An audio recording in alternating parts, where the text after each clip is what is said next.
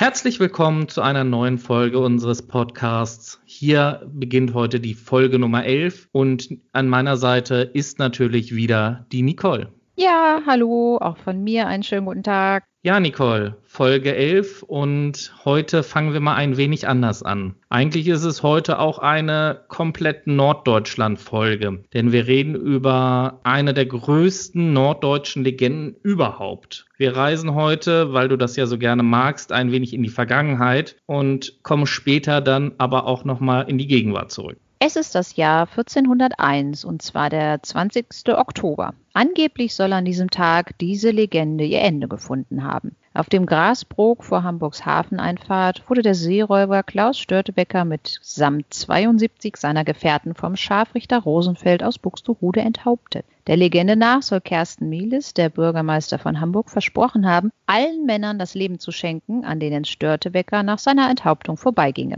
An elf Männern schritt der Geköpfte vorbei bevor ihm der Henker den Richtblock vor die Füße warf. Nach dem Sturz des Piraten brach der Bürgermeister sein Versprechen und alle 73 Seeräuber wurden enthauptet.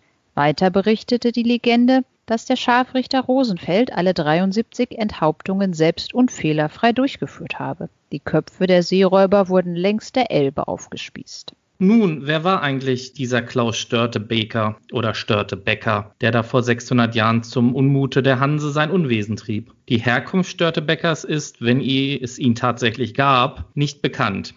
Er soll um 1360 geboren sein. Auch ist nicht bekannt, ob er Klaus, Nikolaus, Klaas oder gar Johann mit Vornamen hieß.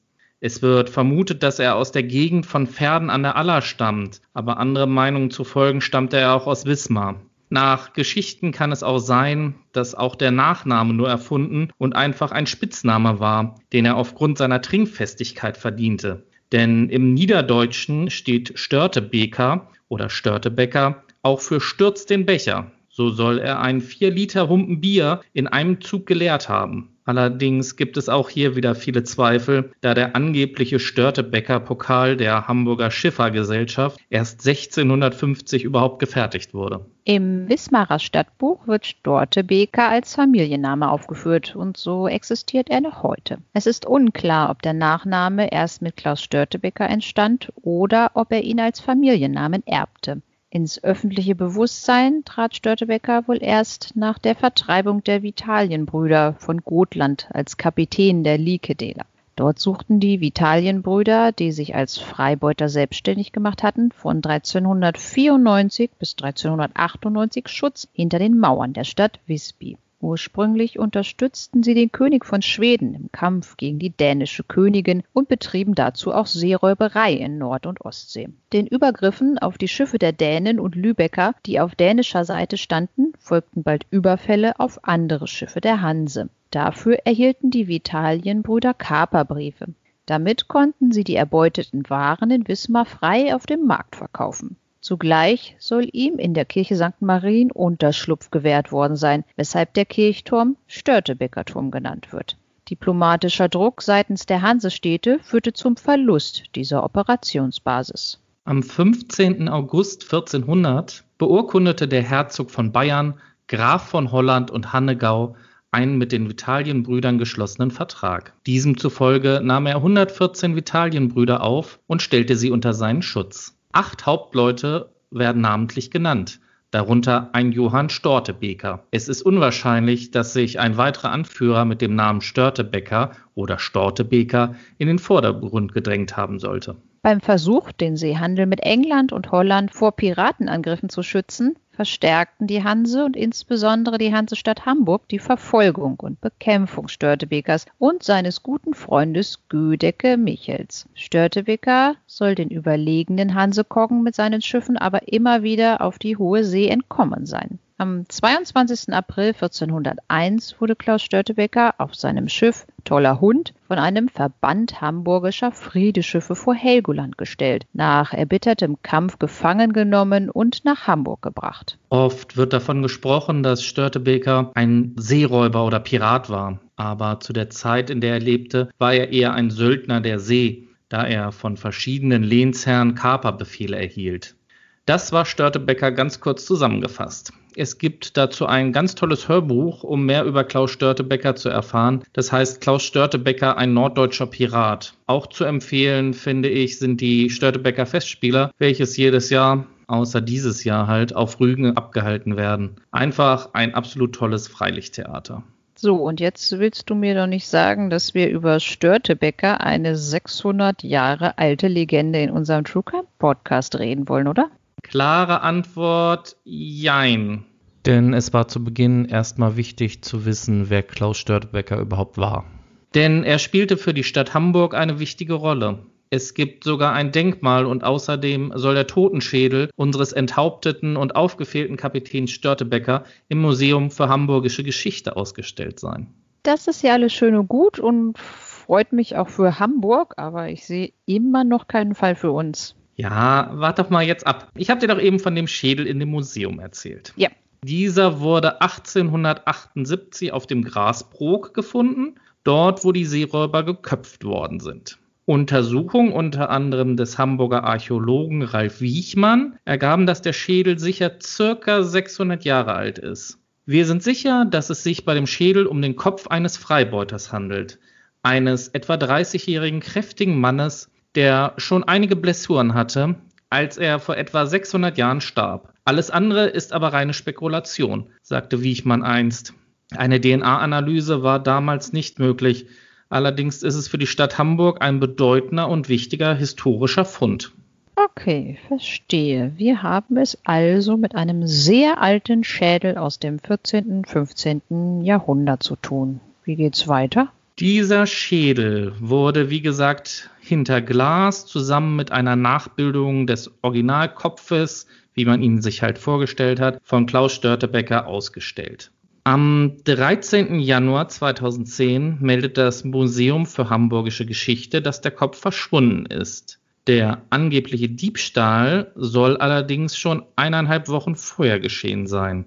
Zwar soll es den Mitarbeitern schon gleich aufgefallen sein, dass der Schädel weg war, allerdings dachte sich keiner etwas dabei und sie gingen davon aus, dass diese zur Reparatur oder ähnliches war. Die Polizei leitete ein Verfahren gegen Unbekannt ein, allerdings gab es keinerlei konkrete Hinweise auf den oder die Täter. Der Schädel war zwar für eine Millionensumme versichert, allerdings nicht gut bewacht. So gab es weder Video noch Alarmanlage und die Vitrine war nicht einmal verschlossen. Die Museumsdirektorin Lisa Kosok sagte, dass es eine der Hauptattraktionen ihres Hauses sei und sie hoffe, dass der Schädel zurückgegeben werde. Sie rief die Hamburger Bevölkerung auf. Helfen Sie uns, den Seeräuberschädel wiederzufinden. Es wurde sogar eine Belohnung in Höhe von 5000 Euro ausgelobt. In den Boulevardblättern überschlugen sich jetzt die wildesten Spekulationen.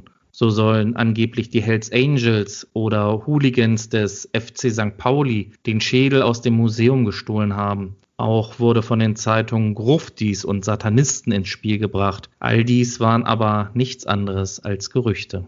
Es sollte über ein Jahr dauern, bis die Polizei in Hamburg einen Erfolg präsentieren konnte und am 17. März 2011, also nach 14 Monaten, dem Museum den gestohlenen Schädel zurückgeben konnte.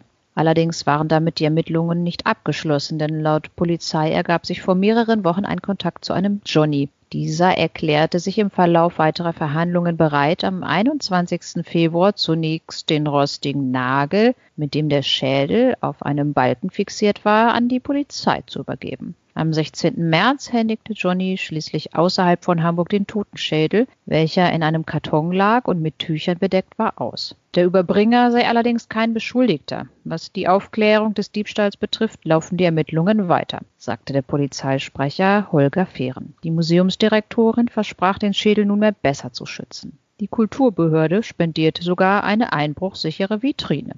Drei Monate später konnte die Polizei in Hamburg mitteilen, dass zwei Männer dringend tatverdächtig seien, den Schädel gestohlen zu haben. Bei den Verdächtigen handelte es sich um einen 36-jährigen Deutschen und einen 49-jährigen Griechen. Die Polizei teilte mit, dass die Männer den Schädel gar nicht stehlen wollten, sondern nur die Eintrittsgelder. Da dies allerdings nicht möglich erschien, nahmen sie kurzerhand den toten Schädel mit, um ihn anschließend zu versetzen. Noch einmal knapp fünf Monate später, am 7. November 2012, begann der Prozess gegen die beiden Angeklagten, den nunmehr 38-jährigen Sven G. und den 50-jährigen Michael S. Er war dem Gericht kein Unbekannter. Erst Anfang August ist er aus der Haft entlassen worden und sein Vorstrafenregister enthielt 21 Eintragungen. Ebenfalls auf der Anklagebank saß Johnny J., welcher der Polizei den Schädel überbrachte. Die Staatsanwaltschaft Hamburg hatte Sven G. und Michael S. wegen Diebstahls in einem besonders schweren Fall und Johnny J. wegen Hehlerei vor dem Amtsgericht Hamburg-Mitte angeklagt. Johnny J. machte als einziger der drei Angeklagten am ersten Prozesstag eine Aussage und bestritt die Hehlerei. Er habe den Schädel von Sven G. bekommen und längere Zeit versteckt, weil er nicht wollte, dass der Kopf beschädigt würde. Er wollte Sven auch nicht gegenüber der Polizei verraten, weil dieser sich aber sogar ein Jahr nach der Tat nicht an die Polizei gewandt hatte, habe er die Initiative ergriffen und einen Beamten angerufen. Ebenfalls sagte eine Polizistin aus, dass der Totenkopf nicht gesichert gewesen sei und es weder Video noch Alarmanlage gab. Es wäre also sehr einfach gewesen, mit einem Rucksack in die Ausstellung zu gehen und den Schädel darin verschwinden zu lassen, so die Zeugin. An einem weiteren Verhandlungstag sagte die damalige Lebensgefährtin von Sven G. aus. Sven soll ihr in seiner Wohnung den Schädel gezeigt haben und ihr dabei mitgeteilt haben, wie leicht man an diesen habe gelangen können. Sven äußerte darauf, dass er den Schädel von einem Dritten erhalten habe und ihn lediglich betrachten wolle, um so aus seiner depressiven Phase zu entkommen. Er sei damals in einer schweren Lebenskrise gewesen und stand unter Medikamenten und Alkoholeinfluss. Er wollte den Schädel zur Polizei bringen, sah sich dazu allerdings nicht in der Lage und gab ihn dann Johnny J. Ich war froh, als das Ding weg war, erklärte Sven G. im Prozess. Die damalige Freundin sagte zwar aus, dass Sven nicht gesagt habe, dass er den Schädel gestohlen habe, allerdings konnte er ihr die Örtlichkeiten genau schildern und er habe ihr auch erzählt, dass er dort mit seinem Freund, dem Mitangeklagten Michael S., war. Die vernehmende Polizistin bestätigte die Aussage der Zeugin. Als sachverständiger Zeuge sagte der uns mittlerweile bekannte Dr. Wiechmann aus. Er erklärte, dass weltweit nur sechs solcher Schädel enthaupteter und gepfählter aus der Zeit um 1400 bekannt seien. Hinzu komme, dass dieser Schädel nach der Hinrichtung seines Trägers in besonderer Weise präpariert worden sei, was darauf hinweise, dass es sich hier um den Schädel eines besonders exponierten Piraten gehandelt habe. Der Schädel sei damit eine wichtige historische Quelle zu den Hinrichtungspraktiken Anfang des 15. Jahrhunderts und dem damaligen Umgang mit Piraten. Schon hieraus resultierten sein besonderer Wert und seine Bedeutung für die Geschichtsforschung. Für Johnny J. sah das Gericht die Sache mittlerweile anders als die Staatsanwaltschaft. So gab sie ihm einen rechtlichen Hinweis, dass auch eine Verurteilung anstatt wegen Hehlerei wegen Begünstigung in Betracht komme da Johnny J. die Belohnung in Höhe von 5000 Euro kassierte, die das Museum für die Rückgabe ausgelobt hatte. Auch verkündete der Richter noch einen Beschluss. So wurde der Antrag der Verteidigung, die Herkunft des Störtebecker Schädels zu untersuchen, abgelehnt. Die Verteidigerin von Sven G. argumentierte in ihrem Antrag, dass es ja auch der Schädel eines namenlosen Hingerichteten aus dem Mittelalter sein könnte. Ursprünglich sollte der Prozess schon Ende November 2012 beendet sein. Allerdings gab es da ein Problem. Ein geladener Zeuge war zum Termin trotz ordnungsgemäßer Ladung nicht erschienen, so dass dieser zu einem weiteren Fortsetzungstermin polizeilich vorgeführt werden sollte. Die Staatsanwaltschaft hielt den Zeugen für sehr wichtig, denn er soll vor einer Imbissbude im Schanzenviertel von einem unbekannten Zeugen erfahren haben, dass Michael S. den Schädel habe. Nicole, kannst du vielleicht unseren Hörern in diesem Zusammenhang mal ganz kurz erklären, was für Möglichkeiten ein Vorsitzender in der Hauptverhandlung hat, wenn ein Zeuge einfach nicht erscheint. Ja, ganz kurz. Da gibt es unterschiedliche Ordnungsmittel, also Sanktionen, die das Gericht anordnen kann. Aller häufig wird das immer dann so gemacht, dass erstmal geguckt wird, ja, sind die Zeugen unentschuldigt nicht erschienen, weil manch einer hat ja auch wirklich eine Entschuldigung parat, dass man denn dann doch kurzfristig krank geworden ist oder so. Da wird dann halt erstmal überprüft, ob da ein Grund vorliegt. Würde das nicht erscheinen, wenn da kein Grund vorliegt, dann wird in aller Regel ein Ordnungsgeld verhängt und wenn dieses Ordnungsgeld nicht gezahlt werden kann, dann wird Ordnungshaft auch angeordnet als Ersatz quasi dafür. Es ist denn dann auch so, das Gericht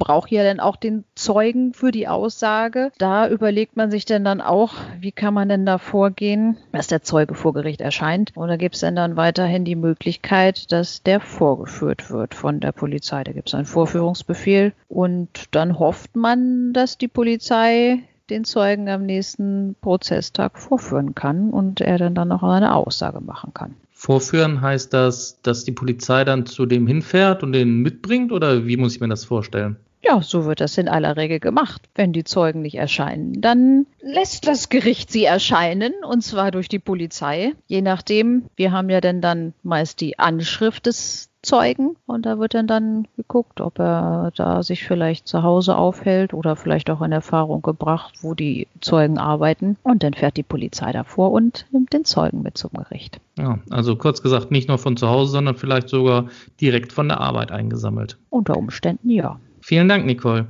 Am 7. Dezember 2012 sollte noch der nicht erschienene Zeuge vernommen werden, die Plädoyers gehalten und das Urteil gesprochen werden. Aber wie in diesem ganzen Fall lief alles nicht so rund. Auf dem Weg zum Gericht geriet Sven G. in eine Schneewehe und blieb stecken. Eine Freundin musste ihn dann abholen und zu Gericht bringen. Der Beginn der Sitzung verschob sich damit erstmal um eine Stunde. Ja, das ist zum Beispiel auch so ein Fall, da würde man denn dann vielleicht sagen, wenn da jetzt ein Zeuge anruft und sagt, ich kann hier nicht sofort kommen, dann wann ich kommen soll, sondern ich komme ein bisschen später, da würde man in dem Fall auch nicht gleich ein Ordnungsgeld verhängen. Würde man denn dann auch warten, fällt mir nur gerade so ein.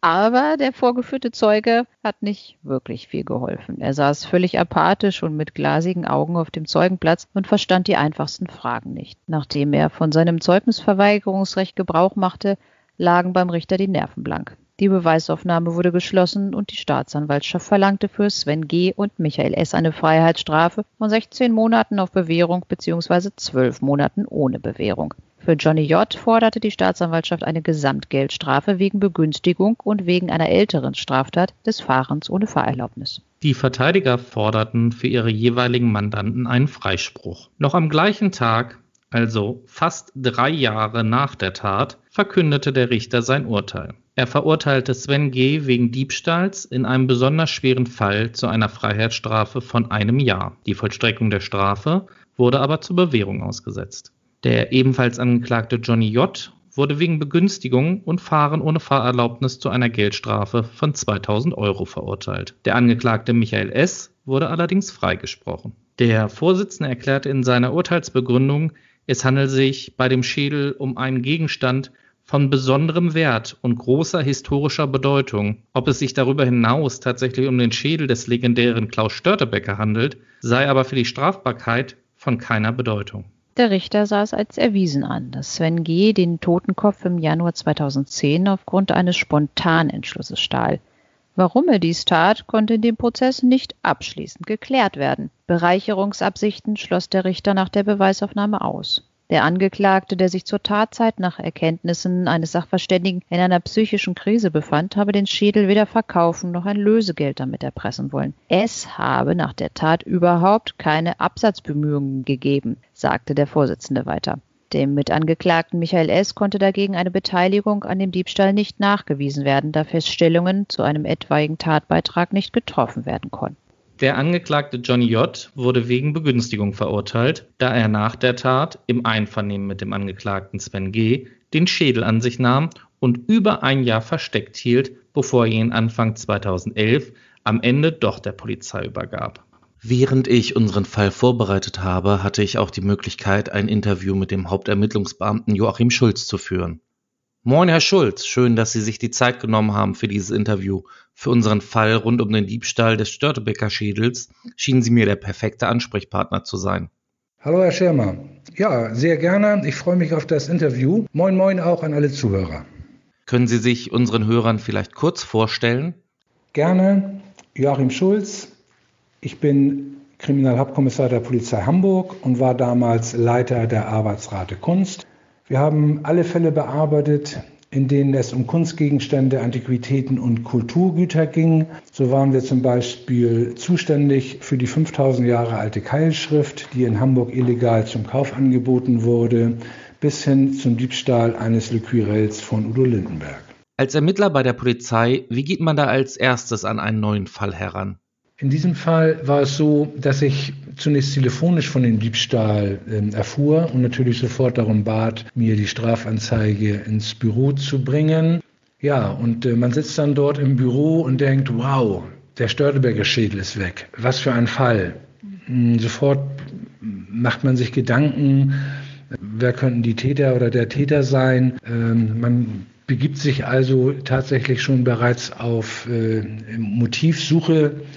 Wer kann Interesse daran haben? War es ein Sammler? Äh, hat er den Schädel selbst äh, gestohlen oder war es vielleicht eine Auftragstat? Ähm, entwickelt sich die ganze Geschichte in Richtung Artnapping, also äh, Diebe, bieten den Schädel später einer Versicherungsgesellschaft zum Kauf an. Die haben unter Umständen Interesse, weil sie vielleicht nur einen Teil der Versicherungssumme dann an die Täter auszahlen müssen. Wer hat noch äh, Interesse an einem Schädel? Gibt es Gruppierungen, die vielleicht äh, einen toten Schädel äh, im Logo tragen? Ich denke da beispielsweise an die Hells Angels, ich denke an Fanclubs des Fußballvereins FC St. Pauli. Ähm, gibt es Sportvereine, die so heißen? Gibt es Gaststätten? Also all das sind so ähm, Gedanken, die man sofort hat. Natürlich auch eine Möglichkeit, waren es äh, Mitarbeiter des Museums äh, oder aber äh, war es eine Zufallstat, so nach dem Motto Gelegenheit macht Diebe. Die Leiterin des Museums für Hamburgische Geschichte geriet in diesem Fall schnell in den Fokus, weil der Schädel nicht genug gesichert war und das Ganze drumherum viel Aufmerksamkeit auch über die Grenzen Hamburgs auf sich zog. Gab es Ermittlungsansätze damals in diese Richtung? Also grundsätzlich ermittelt man natürlich immer in alle Richtungen äh, und speziell bei Eigentumsdelikten kommt es auch immer mal wieder vor, dass in betrügerischer Absicht eine Strafanzeige erstattet wird. Das ist dann allerdings auch ein eigenständiges Delikt und man nennt das Vortäuschen einer Straftat. In diesem Fall gab es aber zu keinem Zeitpunkt irgendwelche Hinweise in diese Richtung. Ich weiß natürlich, Herr Schirmer, ähm, worauf Ihre Frage abzielt. Ähm, tatsächlich hat man sich so im Nachgang also als der Schädel wieder da war, so in der, in der Museumswelt in Hamburg so ein bisschen lustig gemacht, getreu dem Motto, Mann, das war aber äh, ein toller äh, PR-Gag, eine tolle Aktion. Ähm, da hast du ja viel Aufmerksamkeit für dein Haus äh, erzielen können. Äh, und das wurde dann so ein bisschen von der, von der Presse aufgegriffen und äh, entsprechend lanciert. Aber wie gesagt, das waren alles nur Frotzeleien, die man so in Richtung Museum losgelassen hat. Im Endeffekt waren alle froh, dass der Schädel letztendlich wieder da war. Wie war es in diesem Fall denn konkret?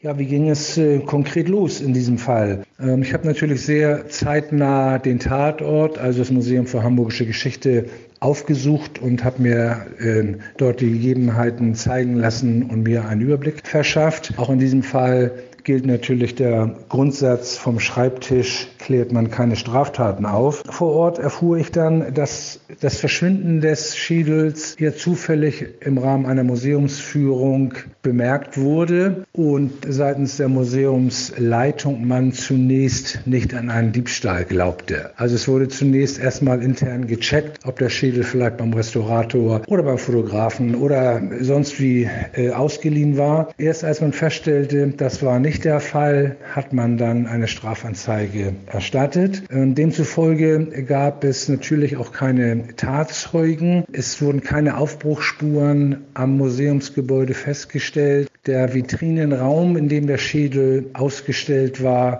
ja, war sehr ungenügend gegen Diebstahl gesichert. Auch dort gab es keine Spurenlage, sodass man leider anhand der Tatortarbeit den Kreis der Verdächtigen nicht weiter eingrenzen konnte. Ganz im Gegenteil lag also bereits am Anfang sehr sehr nahe, dass der Schädel während der Öffnungszeit entwendet wurde, was natürlich den Kreis der Tatverdächtigen äh, enorm erweiterte und äh, zu entsprechenden Schwierigkeiten dann auch führte.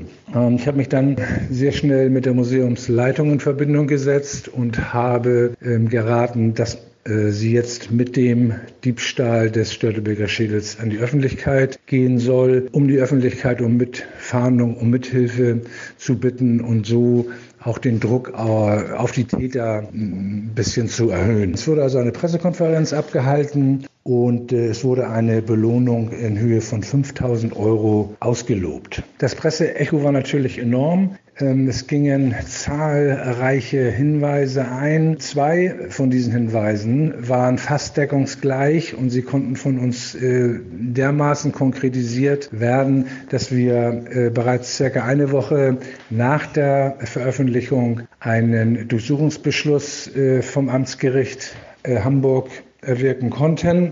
Wir haben eine Wohnungsdurchsuchung bei einem Tatverdächtigen durchgeführt. Diese verlief leider negativ. Das heißt, wir haben den Schädel dort nicht vorgefunden.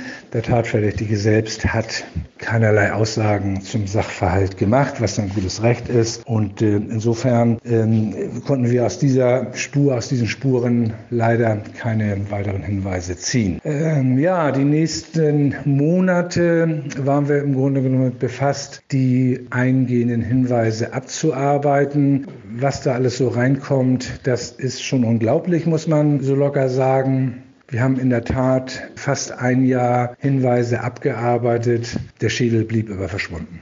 Ziemlich genau 13 Monate nach der Tat klingelte dann plötzlich mein Telefon und ein Kollege einer anderen Hamburger Kriminaldienststelle rief mich an.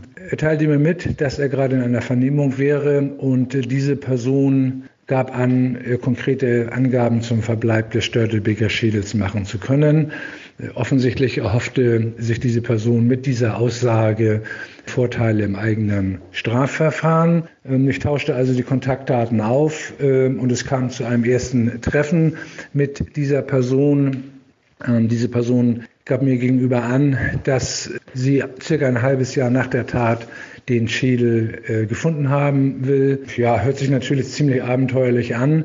Ähm, was mich aber sofort elektrisierte, war die Tatsache, dass der angebliche Fundort nur wenige hundert Meter Luftlinie von der Wohnung entfernt lag, die wir ja äh, wenige Tage nach, der, nach dem Bekanntwerden der Tat bereits durchsucht hatten.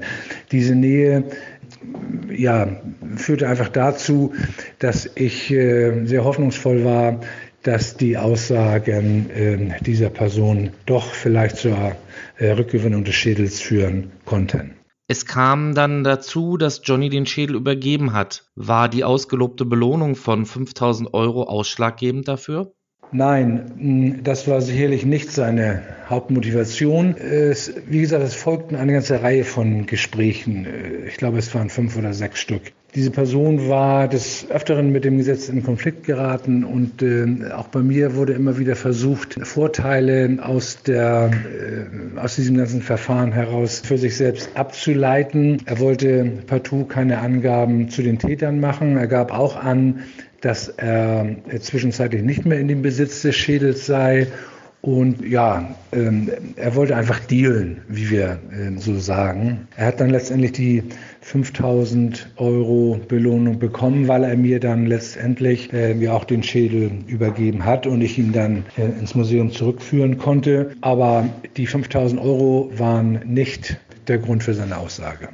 Wie kamen Sie denn genau auf die Spur der beiden Hauptverdächtigen? Hier spielte tatsächlich Kommissar Zufall eine Rolle. Der Überbringer des Schädels blieb die ganze Zeit bei seiner Version, den Schädel gefunden zu haben und machte überhaupt keine Angaben zum Tatgeschehen oder zu möglichen Tätern. Dann, äh, circa drei Monate nachdem der Schädel dem Museum wieder übergeben werden konnte, erstattete eine männliche Person eine Strafanzeige gegen seinen eigenen Bruder. Dieser soll eine Straftat zum Nachteil seiner Freundin begangen haben. Hierüber war der anzeigende Erstatter, äh, derart erbost, dass er seinen Bruder auch gleichzeitig als Dieb des Störtebecker Schädels bezichtigte. Die äh, Aussage war sehr, sehr konkret und äh, es gelang uns weitere Zeugen zu ermitteln, die diesen Sachverhalt tatsächlich auch bestätigten, so dass wir dann den Bruder als ersten Hauptverdächtigen tatsächlich melden konnten. Im Rahmen der weiteren Ermittlungen konnten wir dann einen äh, weiteren äh, Hauptverdächtigen, einen weiteren Tatverdächtigen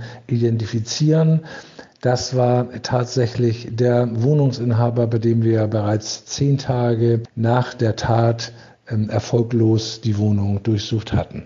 Die Verteidigerin sagte ja am ersten Prozesstag, dass es nicht den geringsten Beweis gebe, dass es der Störtebäcker-Kopf ist.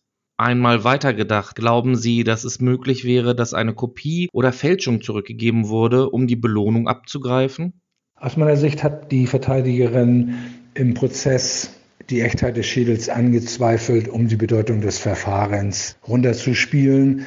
Das macht man natürlich, um ein mögliches Strafmaß für den eigenen Klienten zu reduzieren. Äh, Im konkreten Fall kann ich mir nicht vorstellen, dass die Belohnung ausgezahlt worden wäre, äh, wenn man nicht äh, von der Echtheit des Schädels überzeugt gewesen ähm, wäre. Es war damals ja so, dass nicht nur der Schädel, sondern auch der Nagel entwendet worden ist und dieser Nagel wurde mir circa 14 Tage vor dem Schädel übergeben. Der Nagel wurde dann im Museum untersucht und die Echtheit wurde entsprechend bestätigt. Kommen wir einmal kurz auf den Schädel im Allgemeinen zu sprechen. Es gibt da ja mehrere Meinungen dazu. Was ist Ihre? Glauben Sie, der Schädel ist von Klaus Störtebecker? Tja, das ist eine gute Frage. Ich bin da ganz bei Professor Dr. Klaus Püschel, dem jahrzehntelangen Leiter der rechtsmedizinischen Abteilung am Universitätskrankenhaus in Hamburg-Eppendorf. Er ist davon überzeugt, dass es sich hierbei tatsächlich um den Schädel von Klaus Störtebeker handelt. Ähm, erlauben Sie mir zunächst einen kleinen geschichtlichen Exkurs zu dem Thema. Klaus Störtebeker gab es tatsächlich. Gemeinsam mit Gudeke Michel war er Anführer der Vitalienbrüder. Dieses waren Piraten, die Ende des 14. Jahrhunderts vornehmlich englische Handelsschiffe in der Nord- und Ostsee kaperten und dadurch natürlich die Geschäfte der Hanse erheblich gestört haben. Man machte also Jagd auf diese Piraten und wurden sie gefangen. So wurden sie hingerichtet. Ihre Schädel wurden äh, auf Holzplanken aufgenagelt und zur Abschreckung öffentlich ausgestellt. Die damalige Hinrichtungsstätte befand sich im heutigen Hamburg-Grasbrook, ziemlich genau dort, wo wir äh, heute die Elbphilharmonie finden. 1401 hat man an dieser Stelle zunächst Klaus Störtebecker und wenige Monate später auch Godeke Michel gemeinsam mit ihren Mannen hingerichtet. 1878 hat man genau an dieser Stelle dann den bewussten Schädel ausgraben können. Initiiert durch Professor Püschel wurde der Schädel in den letzten Jahrzehnten immer wieder nach neuesten wissenschaftlichen Methoden untersucht. So steht heute fest, dass der Schädel 570 bis ca. 640 Jahre alt ist und somit genau in die Zeit der Hinrichtungen fällt. Es handelt sich um einen männlichen Schädel. Die Person war zum Zeitpunkt der Hinrichtung ca. 25 bis 45 Jahre alt, damals also im allerbesten Mannesalter. Festgestellte Verletzungen deuten auf ein Kampfgeschehen hin, das Klaus Stoltebecker in Wismar durchlebt haben soll. Einzigartig macht den Schädel aber ein besonderes Merkmal. Vor dem Aufnageln wurde er vermutlich mit einem Schwert entsprechend präpariert. Ein Loch wurde in das Schädeldach geschlagen, damit dieser beim Aufnageln nicht zerbirst. Bei keinem anderen aufgefundenen Schädel hat man eine derartige Vorbehandlung auffinden können. Man kann also sicher annehmen, dass der Schädel einer hochrangigen Persönlichkeit unter den Seeräubern gehörte. Ob es nun Godeke Michel oder tatsächlich Klaus Störtebeker war, das überlasse ich Ihnen. Gegen das Urteil ist der Hauptangeklagte in Berufung gegangen. Mussten Sie noch einmal vor Gericht aussagen? Und wissen Sie, wie die Berufungsverhandlung ausgegangen ist? Ja, tatsächlich war es so, dass 2019 eine Berufungsverhandlung anberaumt worden war. Allerdings hat der Beschuldigte seine Beschwerde zurückgezogen, sodass es keine Gerichtsverhandlung gab und das Urteil nunmehr rechtskräftig ist. Damit ist die Geschichte um den verschwundenen Störtebecker Schädel nun nach so vielen Jahren rechtlich zumindest abgeschlossen. Da hast du recht, Nicole. Ich möchte mich auch gerne noch bei Herrn Schulz bedanken, dass er sich die Zeit genommen hat, unsere Fragen zu beantworten. Er ist ja mittlerweile Leiter des Polizeimuseums Hamburg. Vielleicht kann er uns kurz noch etwas über die Aufgaben und das Museum verraten. Sehr gerne, Herr Schirmer. Vielen Dank, dass ich bei Ihnen zu Gast sein durfte. Und ich bedanke mich natürlich für die letzte Frage. Da kann ich gleich noch so ein bisschen Reklame und Werbung für unser Haus machen.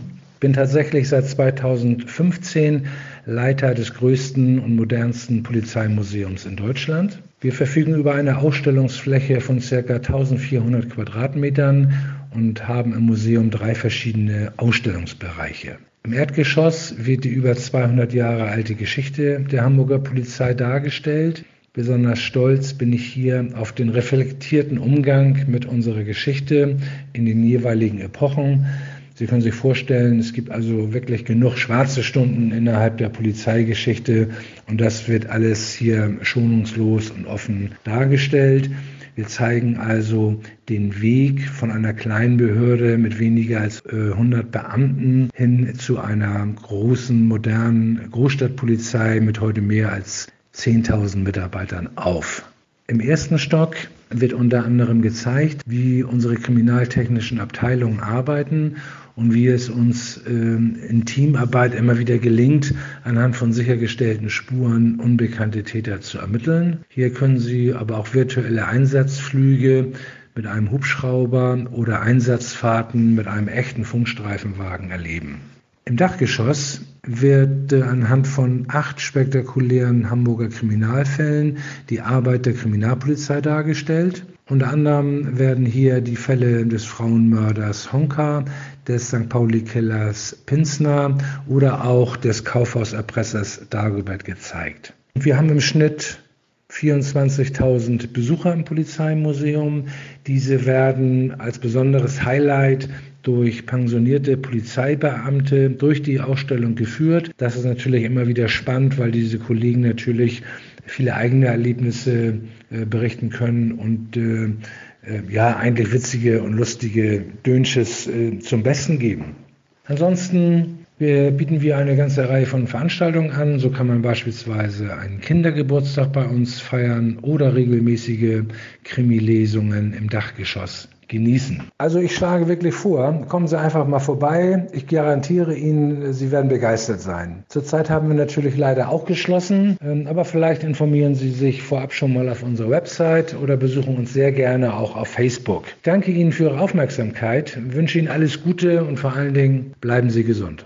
Ja, Nicole, jetzt haben wir heute mal einen etwas anderen Fall gehabt, mal kein, also theoretisch eigentlich doch ein Mord, weil angeblich ist ja Klaus Störtebeker damals 1400 enthauptet worden. Aber eigentlich ging es ja heute eher um den Diebstahl seines Schädels. Was sagst du zu diesem irgendwie total skurrilen Fall? Ja, das ist schon mal, mal was anderes, ne? Nicht immer nur hier Mord und Totschlag. Jetzt haben wir mal was anderes ausgegraben. Ich finde es ganz witzig, wie die Sache so zustande gekommen ist, dass, dass die gesagt haben, ja, eigentlich wollten sie die Eintrittsgelder klauen, aber das hat nicht so richtig funktioniert und ja, pff, haben sie halt den Schädel mitgenommen.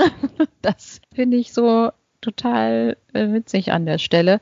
Ich kann mir auch vorstellen, dass die nicht vorhatten, den irgendwie zu verkaufen oder so, weil ich meine, wo was willst du mit so mit so einem Schädel machen? Wobei ich frage mich das auch immer bei berühmten Kunstgemälden, die da irgendwo geklaut werden, die die kann man ja eigentlich auch nicht öffentlich verkaufen. Es fällt ja auf. Es sei denn, du hast so einen privaten Sammler, der irgendwie scharf ist und das ist so ein Auftragsdiebstahl. Ja, aber da muss der denn dann schon wirklich, wirklich was haben, was, was auch richtig viel Wert hat. Ich weiß gar nicht, ist überhaupt da mal gesagt worden, kann man, kann man das beziffern? wie hoch der Wert dieses Schädels ist? Also, was ich in Erfahrung bringen konnte, ist, dass der Schädel für zwei Millionen Euro versichert war. Okay. Also in den, in den Zeitungen gab es immer unterschiedliche Berichte, da hieß es mal für eine Million, aber so wie ich es richtigerweise wohl rausgefunden habe, war er wohl über zwei Millionen versichert. Ja, das ist ja schon ein gewisser Wert, ne?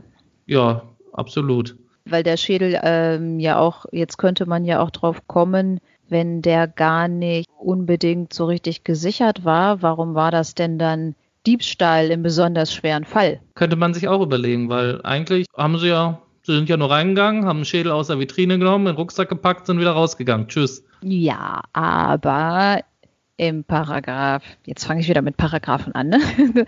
Paragraph 243, da steht was über den besonders schweren Fall des Diebstahls und da sind unterschiedliche Sachen aufgeführt, wann das ein besonders schwerer Fall des Diebstahls ist. Unter Ziffer 5 steht denn, wenn eine Sache von Bedeutung für Wissenschaft, Kunst oder Geschichte oder für die technische Entwicklung gestohlen wird, die sich in einer allgemein zugänglichen Sammlung befindet oder öffentlich ausgestellt ist. Also das trifft in dem Fall ja genau zu. Ja, da gibt es dann zwischen drei Monaten und zehn Jahren Freiheitsstrafe. Von daher finde ich, ist er ja eigentlich ganz gut bei weggekommen. Als ich angefangen habe, die Sache zu ermitteln, habe ich zuerst gesagt, ach, das ist vielleicht gar kein Fall für uns, weil irgendwie ist es ein bisschen, ja, nicht so, ne, keine Leiche und so. Aber als ich dann gelesen habe, dieser Fall wurde irgendwie immer abstruser, dass man so, so ein Objekt nicht vernünftig sichert, dann mit einmal ist er weg, aber es fällt irgendwie gar keinem auf. Irgendwie ja, das finde ich auch lustig. irgendwie anderthalb Wochen später, ach wie, der ist weg. Vor allem das Lustige ist, dass es ja bei einer öffentlichen Führung passiert, dass das aufgefallen ist. Das fand ich ja noch viel schräger. Ja, ach so, die haben die ganze Zeit da die Menschen durchgeführt und haben gesagt, so, also normalerweise steht hier der Schädel von Störtebecker, aber der ist gerade äh, nicht da. Bis dann da mal einer gefragt hat, wo ist denn der? Ja, ich werde mal nachfragen, wo der überhaupt ist. Und dann geht der Museumsangestellte zu seiner Chefin und sagt, hier, wo ist denn überhaupt der Störtebecker-Schädel? Was, der ist nicht da? Oder so. Ich, ich, kann, ich kann mir die Situation momentan gar nicht so richtig vorstellen. Genau, wie das, genau so wie das, ich mir das vor. gewesen sei. Und, und, und dann als, als Museumsdirektorin sitze ich dann da und sage so, oh, was, äh, der war letzte Woche schon nicht da. Oh, das ist ja ähm, okay. Also zur Reparatur ist der nicht. ja, also fand ich auch ganz, ganz komische Geschichte, also wirklich. Und dann diese Geschichte mit dieser Kiste, mit dem Schädel und dann wird erst der Nagel übergeben. Und also höchst dramatisch. Also es könnte wirklich aus so einer billigen Seifenoper sein, der ganzen Fall, muss ich sagen, wenn er nicht wirklich passiert wäre. Hat er denn die 5000 Euro Belohnung eigentlich bekommen? Ja, er hat die 5000 Euro Belohnung bekommen. Das Lustige an der Sache ist, von diesen 5000 Euro Belohnung, die er bekommen hat, konnte er dann seine 2000 Euro Geldstrafe bezahlen. Gut, also hat sich das für den ja gelohnt eigentlich, kann man so sagen.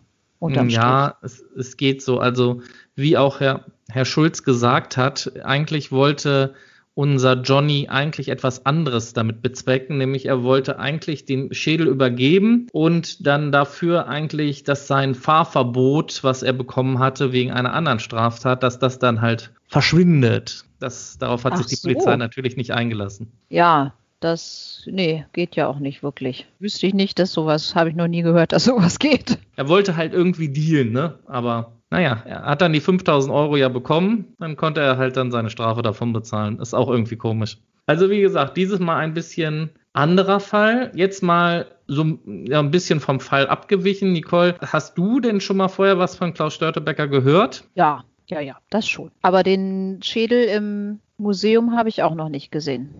Nee, den habe ich auch noch nicht gesehen. Ich war jetzt zwar glaube schon zwei oder dreimal in Ralswiek auf Rügen bei diesen Störtebecker-Festspielen, die ich vorhin schon mal erwähnt habe. Gut, also vielleicht haben wir jetzt auch Herrn Störtebeker oder Störtebecker, je nachdem. Jeder spricht es irgendwie ein bisschen anders aus. Auch so ein bisschen den Leuten näher gebracht, die vielleicht so aus dem Süden Deutschlands kommen und vielleicht mit der norddeutschen Geschichte oder Legende, müssen wir ja eigentlich eher sagen, noch nichts anfangen konnten. Und das war vielleicht heute mal ein etwas anderer Fall, als ihr ihn sonst von uns kennt, aber vielleicht trotzdem ab und zu mal ein bisschen was Lockeres. Ist bestimmt auch ganz nett. Ja, ich fand es auf jeden Fall interessant und fand auch schön, dass Herr Schulz Zeit hatte für uns. Ja, absolut. Großen Dank dafür nochmal, dass er sich die Zeit für uns genommen hat. Ja, Polizeimuseum Hamburg werden wir uns denn dann auch mal angucken, ne? Das sowieso. Und es war ja schon Gesprächsthema, als es um unsere Elisabeth Wiese damals ging ja, ich hoffe mal, dass die bald wieder öffnen und dass man da mal hingehen kann. Gut, Nicole, zum Ende einer jeden Folge, wo geht's denn das nächste Mal hin? Ja, das steht diesmal noch nicht so ganz fest. Es geht auf jeden Fall in ein Bundesland, was ganz, ganz, ganz im Norden ist oder im Nordosten bleiben ja eigentlich nicht so viele übrig. Nee, da hast du recht. Ja, wir sind uns noch nicht ganz so sicher, welcher Fall jetzt eher bearbeitet werden kann von uns. Deswegen müsst ihr euch dieses Mal ein wenig überraschen lassen. Gut, dann bleibt mir wie immer zum Ende noch euch einen guten Morgen, guten Mittag, guten Abend zu wünschen. Passt gut auf euch auf, bleibt gesund und macht's gut. Ja, von mir auch alles Gute. Tschüss.